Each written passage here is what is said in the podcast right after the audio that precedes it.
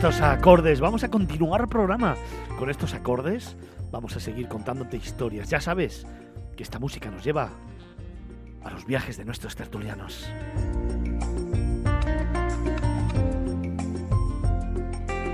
Cómo se va pasando el tiempo en este sábado.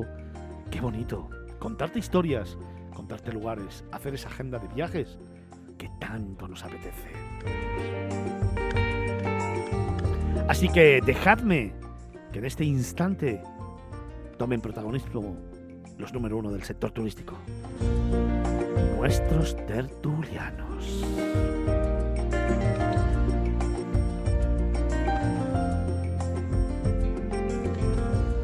Rui Diego, ¿dónde nos llevas tú hoy? Nos vamos al corazón de Asturias, a un pueblecito muy, muy, muy auténtico y muy aislado. ¿eh? Nos vamos a ir hasta Bulnes para todos aquellos amantes de los pueblos auténticos eh, de montaña. Hoy os traigo este destino que, como digo, pues es muy pequeño, es súper tradicional eh, y en su momento fue el pueblo más aislado de España. está a los pies del pico Uriello, o que me perdonen los asturianos, Urriello o comúnmente conocido como el naranjo de Bulnes.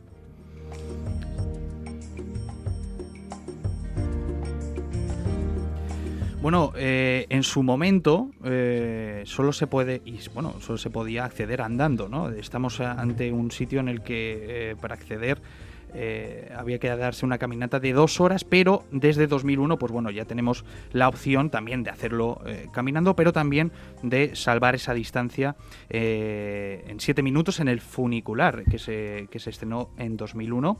es un pueblecito que está rodeado por paredes de piedra que es maravilloso y que originariamente lo crearon los ganaderos para aprovechar, bueno, pues mejor los pastos de la zona. Imaginaos en torno a, mediados del siglo XX y demás, era un pueblecito de 30 habitantes en el que, bueno, eh, eh, eh, recorrían ese camino de dos horas el canal del Teshu con mulas o burros, que tenía que ser espectacular en ver, ver cómo, cómo, cómo, trabajaban esos, esos ganaderos. Bueno, pues ahora eh, es uno de, los, de las joyas turísticas de los picos de Europa. Como digo, se encuentra rodeado por eh, eh, muros de piedra y de montaña espectaculares, donde la naturaleza nos va a rodear. Vamos a tener un sinfín de, de rincones para comer las mejores faves asturianas.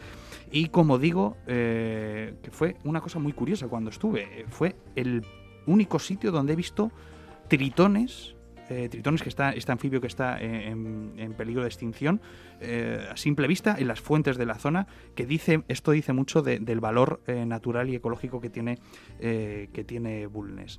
Em, también, otra de las cosas más llamativas, y que se lo digo a los oyentes por si da la casualidad, en tiempo de tormenta, y si hay truenos, es espectacular ver cómo truena y cómo, cómo se escuchan esos tonos dentro de, de Bulnes y cómo rebota el sonido en esas paredes de piedra. Fíjate, hay tres sitios, tres yo creo. Y quizás Carlos eh, me puedas ampliar tú también. Para mí, tres sitios espectaculares donde pasa este fenómeno y donde los he vivido y es impresionante. Uno, Parador de Cazorla. En Cazorla las tormentas por la noche son espectaculares, no son increíbles. Retumba la tierra en sí misma, las entrañas de la tierra. Otro es Bulnes, mm. evidentemente, que también tuve la oportunidad de vivir una, y otra es Machu Picchu. Increíble también una tormenta en esta parte del mundo que no son muy habituales, pero que es espectacular. ¿Alguna que tú tengas en la cabeza, alguna tormenta de esas? Pues yo me voy a una de las famosas del mundo, pero que desgraciadamente por razones geopolíticas, pues ahora no es muy visitada. El Catatumbo en Venezuela. Venezuela es un, un, relámpago seco sin lluvia, que además es permanente y no se sabe, de hecho, por qué sucede. Y bueno, ha salido en muchas películas, incluso en series de ciencia ficción, como la de Perdidos en el Espacio, y, es impresionante. Te ponen los pelos de punta, eh, sabes que es seguro porque no, o sea, no lleva rayos asociados ni peligro de electrocución, o sea que es solamente un espectáculo visual y auditivo, pero te ponen los pelos de punta. Sí, sí.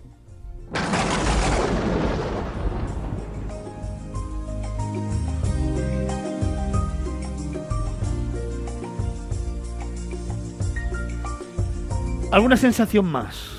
Es una buena escapada para esta es una buena Semana escapada, Santa. Es ¿eh? una buena escapada. Yo creo que eh, muchos eh, de los que de los amigos o, o viajeros que conozco eh, no suelen ir a Bulnes, no sé por qué. Y es un lugar que recomiendo porque es pura naturaleza. y si tienen suerte, además también recomiendo que hagan la subidita en, en funicular. Y si hay tiempo, que se la bajen andando porque también eh, merece, merece la Y pena después allí- para bajar esas buenas faves eh, que nos hemos comido arriba. Y que por allí también se haga la ruta del Cares. También, también muy cerquita, que es, espectacular. una- es muy Sí, sí, bonita, sí. muy bonita, muy dura, pero, pero realmente bonita. Se puede hacer por tramos también, Ujú. con lo cual se puede hacer en familia, se puede hacer en pareja, se puede hacer con amigos Sí, sí, sí. y realmente merece la pena. Y luego ir al Naranco es absolutamente espectacular. Lo ves ahí tan alto, lo ves tan erguido, lo ves tan impresionante. Sobre todo porque no te esperas esas murallas de piedra alrededor. Yo nunca he tenido esa sensación, Es ¿no? De estar ca- casi como en una fortaleza natural, ¿no? Es una pasada. Sí, sí. es Muy buena la propuesta, sí señor. Hemos puesto el listón muy alto. Comenzamos los viajes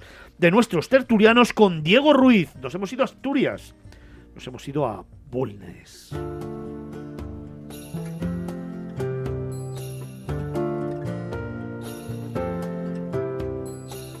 Olmo, Carlos, ¿dónde nos llevas tú? Yo creo que juego sobre seguro, porque retomando el tema de la industria de felicidad y de los billetes que compré el, lunes cuando salí de la presentación de, Menorca, ahora mismo tengo delante de mí un mapa de Google Maps en el que tengo apuntados, guardados, ya los conozco, pero los quiero volver a visitar, los siete faros de la isla de Menorca. Entonces, el otro día comentabas, y hay que recordarlo, que es el lugar donde amanece en España. El, El primer, primer lugar, lugar donde amanece en España. En Escastells. Exactamente. En la isla de Menorca, en su parte oriental. Pero es que luego eh, también eh, tenemos eh, la posibilidad de ver unos atardeceres espectaculares desde, por ejemplo, el faro de Caballería, eh, también todo lo que es la parte occidental de la isla, desde Ciutadela. También hay varios faros, el propio faro de la ciudad, que es uno de los dos faros de España que tiene nombre de mujer. Hablábamos hace poco precisamente del de Málaga, Málaga, sí, la señor. farola, Sí, y aquí en Mallorquín, Safarola. Y bueno, pues en, en total son siete faros, pero obviamente hay algunos que destacan sobre otros, el de Favarix, el de Caballería que acabo de mencionar, y, y el de Antrux. eh, pero vamos, que te puedes hacer una ruta por toda la isla eh, de faro en faro, maravillándote Sí, sí. pues con esos acantilados que tiene Sí. la isla. Hay faros más bonitos, más grandes, más altos, de todo tipo. Pero en conjunto no se me ocurre una mejor escapada de unos días ahora en primavera que a la isla de Menorca y bueno, en mi caso, como sabéis, amante de los faros, por supuesto, están agendados los siete. Yo he hecho los siete varias veces, las veces que he ido a Menorca. Me quedo con Favarit y me quedo con Andruch. Además es que mm, irte allí es dejar pasar el tiempo. Son puestas de sol tan bonitas, tan espectaculares. Es tan romántico, tan tanta paz, tanta calma. Sí, yo creo que allí te das cuenta de la famosa teoría de la, de la relatividad de Einstein, de que el tiempo Sí, sí, no es un elemento fijo, Sí, no, porque allí el tiempo se ralentiza. absolutamente. Totalmente. Ya Además- sea que vayas al amanecer, yo alguna vez en los tiempos que era más festero he ido al amanecer a terminar noches de fiesta en Menorca, eh, pero bueno, ahora soy más de, de amaneceres, de madrugar y por supuesto eso, las puestas de sol en, en la zona... que se ha convertido además en una tradición, es decir, la gente tiene la ruta de los faros, cada día va uno diferente, aparca el coche, se suele andar quitando en dos o tres que ya puedes dejar el coche y estás al lado, pero hay otros muchos que la dejas como a un kilómetro, dos kilómetros, vas andando hasta el faro y ahí buscas tu lugar en las rocas. Y la gente con un respeto absoluto se sienta, ves a las parejas cogidas, ves a los niños absortos como el sol va escondiéndose en el Mediterráneo, ves a los mayores también cogidos de la mano y supongo que soñando, ilusionándose todavía, ves a los enamorados diseñando su futuro, en definitiva ves la vida en todas sus facetas. En una roca, tan sencillo como eso, sentarse en una roca y dejar pasar el tiempo porque estás allí media hora, tres cuartos, y luego la gente de una manera absolutamente espontánea se arranca con aplausos. Es que yo la primera vez que vi aplaudir una puesta de sol fue en Uruguay, que hay, unas puestas de sol alucinantes. señor.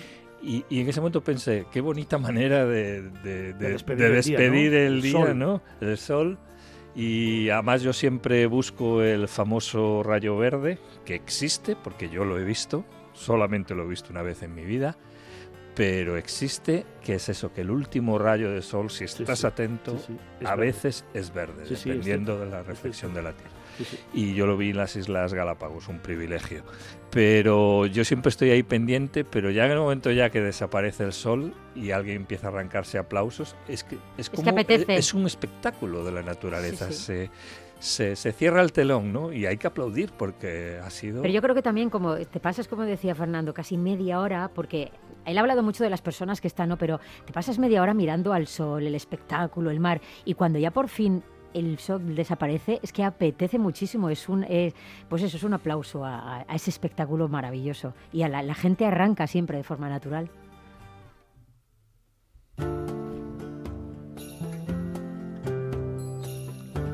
Comenzábamos nuestros viajes de los tertulianos en Bulnes, en Asturias, con Ruiz. Diego, luego nos hemos ido a la isla de Menorca a descubrir sus faros de la mano de Olmo, Carlos. Y ahora me gustaría saber qué puntito nos va a poner Picazo. Antonio. Antonio, buenos días. buenos días. ¿Cómo estás? Pues eh, hoy estaba reivindicativo, pero como os habéis enrollado tanto, pues eh, voy a hacer una pequeña huelga. me voy a guardar la protesta. Pues porque tengo una protesta contra la nueva ley de educación. ¿Y eso qué te pasa? Hombre, no sé, supongo que os habéis enterado que la nueva ley de educación pues suprime todo lo que se refiere al descubrimiento de exploración de América por parte de España, con lo cual eh, se carga de un plumazo todos los grandes viajes que durante los siglos XV, XVI, XVII y XVIII, eh, en plan épico y en plan heroico y en plan científico, hizo España y que una pandilla de analfabetos quiere que España sea como ellos. Eso es lo que yo quería reivindicar. Si es que tenemos, tenemos un gobierno que es que lo que toca lo destroza, es que de verdad. En fin, bueno, eh, pues hecha la reivindicación a la que me sumo, por supuesto, apoyo y reivindico yo también. ¿Dónde nos llevas? Pues mira, precisamente nos vamos a ir a América, nos vamos a ir a la cueva del Guácharo en Venezuela. En Venezuela, sí señor. no sé si la conoces. Eh. No, yo no he tenido la oportunidad. Carlos, tú sí la conoces, ¿no? No, no pude ir ah, cuando estuve. La conozco, he oído hablar de ella, pero no, no pude ir. Pues venga, deleítanos, Antonio. Pues en fin, mira, pues es una cueva que está situada cerca de, a unos cuatro kilómetros más o menos de la ciudad de Caripe, en el Parque Nacional del Guácharo, precisamente se llama así, en el estado de Monagas. Es una cueva larga, tiene unos mm, casi 11 kilómetros de, longitud, aunque el espacio visitable mm, es de unos 1.200 metros. El recorrido que se puede hacer es de 1.200 metros. Eh, lo más interesante, aparte de la cueva, bueno, pues está muy bien, tiene sus estalagmitas y estalactitas, bien, todo eso, pero bueno, eso no es diferenciador lo más interesante es que está habitada por el guácharo, que es un pájaro de hábitos nocturnos muy interesante y, muy curioso, e incluso eh, eh, parece un payasito más que un ave. Eh, está adaptado a vivir en la oscuridad de la cueva porque es un pájaro que tiene fotofobia. Salen al anochecer, yo he visto la salida todos los días a la misma, más o menos a la misma hora, al anochecer sale una pandilla de 10.000 guácharos, quizá más, de golpe, eh, mm, eh, causa una gran impresión situarte fuera de la cueva y ver cómo el, ruido, los sonidos de los guácharos acercándose hacia la salida de la cueva hasta que en un momento determinado empieza a salir un montón de, de pajarillos de estos, bueno, pajarillos no, porque son un poquito mayores que una paloma, por ejemplo, ¿no? Y se van a distribuir por toda la zona para alimentarse, ¿no? Se suelen alimentar de frutos que, bueno, que entran a lo largo de todos los campos de alrededor y que sean, por supuesto, que eh, ricos en grasas. Luego, al amanecer, regresan otra vez todos los pájaros y, bueno, pues, pues de nuevo en bandada pues se van introduciendo en la cueva.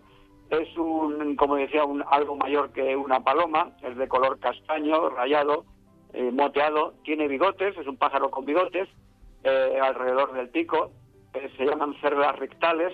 Estas, estos bigotes, eh, los guacharos quizás se cree que los tienen para palpar y orientarse en su entorno, porque su manera de, de orientarse es como los murciélagos, mediante ecolocación. Es decir, que emiten un sonido, lo reciben y así es como ellos calculan la distancia por la cual encuentran los, los obstáculos, ¿no? Eh, fue un antiguo, la cueva del Guácharo fue un antiguo santuario de los indios chaimas, ya que aquí atrapaban a las crías del Guácharo que eh, tenían eran ricos en grasas y los eh, indios chaimas aprovechaban esta grasa para bueno para su utilización, para sus iluminaciones, para antorchas, en todo esto, ¿no? La cueva fue conocida y divulgada por Alexander von Humboldt, que la visitó en 1799 a la salida de la cueva hay un monumento de, a, Humboldt. algún día hablaremos en, el programa de Humboldt, que fue un gran científico, pero, fue un aprovechado de la corte española. En fin, algún día hablaremos de ellos, ¿no? Bien, la cueva de Guaycharo, además de estos pájaros, tiene vive toda una, una fauna, porque viven roedores, cangrejos, eh, peces ciegos, arañas, hormigas y, como he dicho, eh, murciélagos, que son los colegas de estos pájaros. El guacharo, muy curioso y, porque los ves eh, circular por las cuevas, por las paredes de las cuevas y, ves que es un pájaro original y por eso lo he querido destacar hoy en día en, en esta recomendación de nuestras postales y nuestros destinos.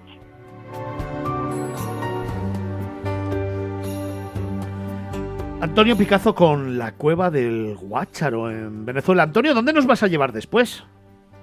Pues eh, nos vamos a ir a otra parte del planeta, nos vamos a ir a Indonesia.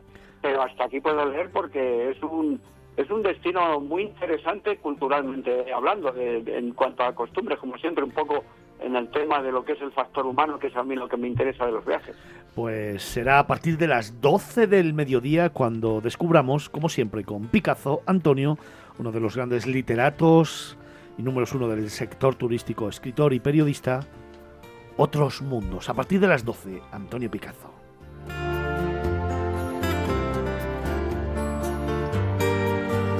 Arín, Paloma, ¿dónde nos llevas tú? Pues eh, eh, lo tienes que descubrir, Fernando. Este es el reto Arín Balmaseda. ¿Tenemos reto otra vez? Hombre. Pues venga, vamos. Así que eh, eso, y eso que siempre lo consigues adivinar el sitio, pero bueno, yo no cejo en el empeño. Venga, Vamos a una comarca. Eso, eso, cierra los ojos y imagina a ver si lo consigues. Una comarca ubicada entre montañas de más de 2.000 metros de altura, Fernando, reserva de la biosfera, parque natural, pueblos con encanto, paisajes maravillosos, montañas míticas y mil razones para perderte por ahí. Ahí hay un dato que has dado, montañas de más de 2.000 metros, eso ya... Y reserva de la biosfera, que aunque hay muchas en España, pero bueno, vale. Me voy imaginando, me voy imaginando... No puede ser, a ver, no, no, no puede ser porque te he dado muy poquitas pistas me voy imaginando que está por el norte de España. Segunda pista. Venga. Los encantos de este territorio no solamente se pueden disfrutar de día y a plena luz, también de noche, Fernando, porque están incluidos dentro de los del programa Starlight. Fue declarada Parque Estelar en 2014, tiene dos puntos de observación astronómica. Y no te voy a decir ninguno de los dos porque me da mucho miedo porque conociéndote... ya me lo sé. bueno, pero luego los desvelamos, ¿eh? Sí, luego sí. vamos, A, vamos a por la tercera. Venga, la esencia de este paisaje son valles, montañas. En realidad es un territorio de frontera. Frontera cuya línea divisoria está delimitada en ocasiones de forma muy, muy difusa por la línea de las cumbres de la cordillera Cantábrica. Te voy a dar una ¿Ves, pista. ¿Ves cómo nos íbamos al norte? Te voy a dar una pista, ya, ya. Y ya sé además hacia dónde nos vamos. En este cordal de montañas que te estoy diciendo yo, en esta frontera, sobresale la mole caliza de Peña o Viña. Pues está Espera. claro que nos vamos al norte, nos vamos a Castilla y León y nos vamos. Claro, pero porque tú sabías que yo ayer estuve a allí. la provincia de León. Pero me queda todavía decirte dónde, ¿eh? Venga, provincia de León, Castilla y León, norte. Vamos a continuar. Uno de sus productos más ricos y tradicionales es el botillo, pero en esta comarca, en esta zona, se le llama chosco o yosco. Sus paisajes. que conozco bien la provincia de León, he tenido la oportunidad muchas veces de hablar de ella y ya sé dónde estamos. En un valle precioso, aunque me vas a dar otra pista más, pero ya te digo como siempre, empieza por B y termina por A. Venga, una pista más. Una pista más. Rasgo fundamental del paisaje, pues sus pueblos sobrios, austeros, casi siempre, en la mayoría predominan construcciones con mampo- eh, mampostería, sillarejo, tejados de pizarra, chimeneas muy rústicas y caserones señoriales. Bueno, esta es una pista muy general porque así son muchos de los pueblecitos que están. Pero te voy a decir una cosa que ya es... Mira, Sigo es un diciendo, Empieza sitio... por B y termina por Mira, A. Es una comarca en la que estar en Bavia de por sí es una forma de emplear tu tiempo. Efectivamente, porque nos vamos al Valle de Bavia. Qué chulo, ¿eh?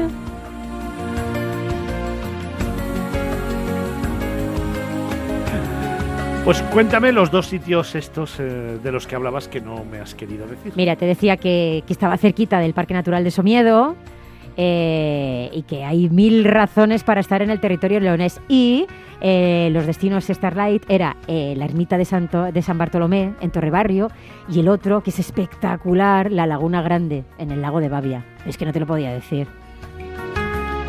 Pues sabes una cosa, que esta Semana Santa me voy a ir precisamente a la provincia de León.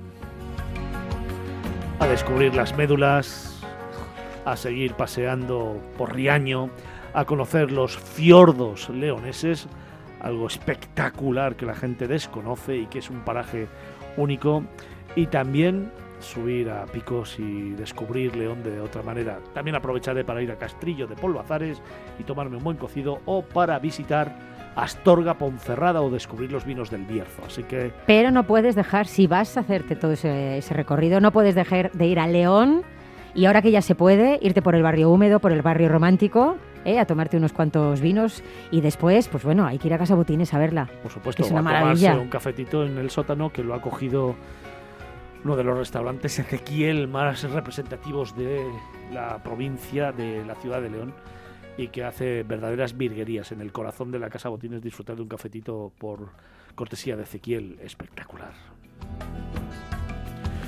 Nos vamos acercando ya a las 10 de la mañana. Ya hemos consumido una hora de programa. Nos quedan tres por delante. Muchas historias que contar y sobre todo muchos relatos que narrar. Tenemos por delante nuestro Imagina. Tenemos por delante nuestro destino nacional. Tenemos nuestros pueblos. Tenemos entrevistas. Tenemos además nuestro concurso. Tenemos otros mundos. Y tenemos como siempre el patrimonio de la humanidad y nuestra canción viajera, nuestra música viajera. También tendremos tertulia y muchas otras cosas más. Así que no te vayas hasta la una del mediodía para ese más de medio millón de seguidores. Miradas viajeras en Capital Radio. Desconectamos simplemente unos segundos y te volvemos a conectar para seguir viviendo, ilusionándote y soñando contigo.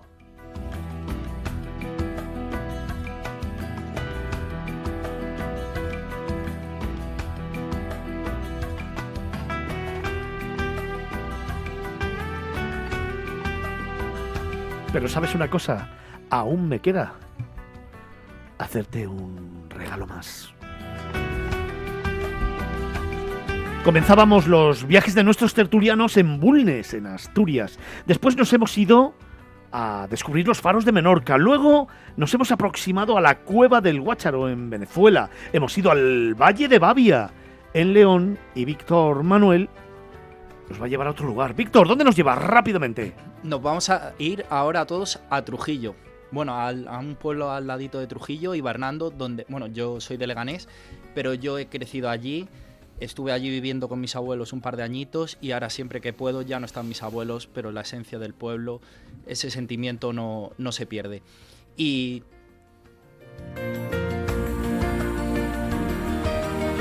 Y continúo.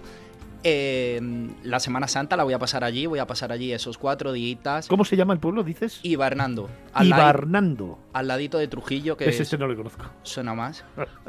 Pues se llama casi como tú, jefe. Ibarnando. Qué bonito. Es que a nuestro oyente le has hecho la recomendación de Cáceres. Yo quería incidir más Trujillo, esa parte.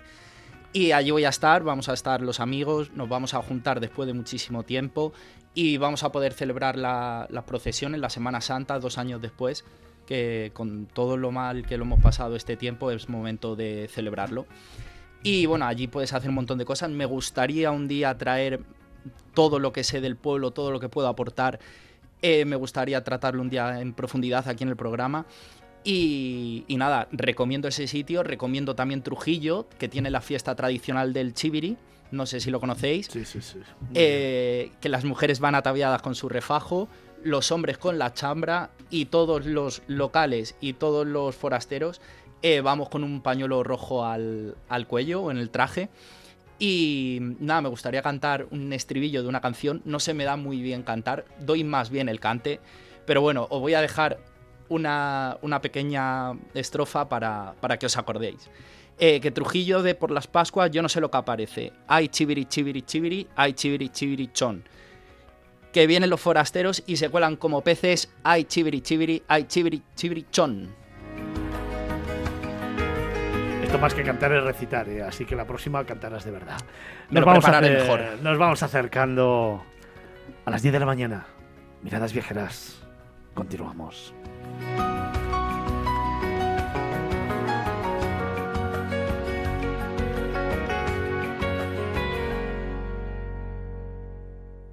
En Capital Radio, Miradas Viajeras, con Fernando Balmaseda.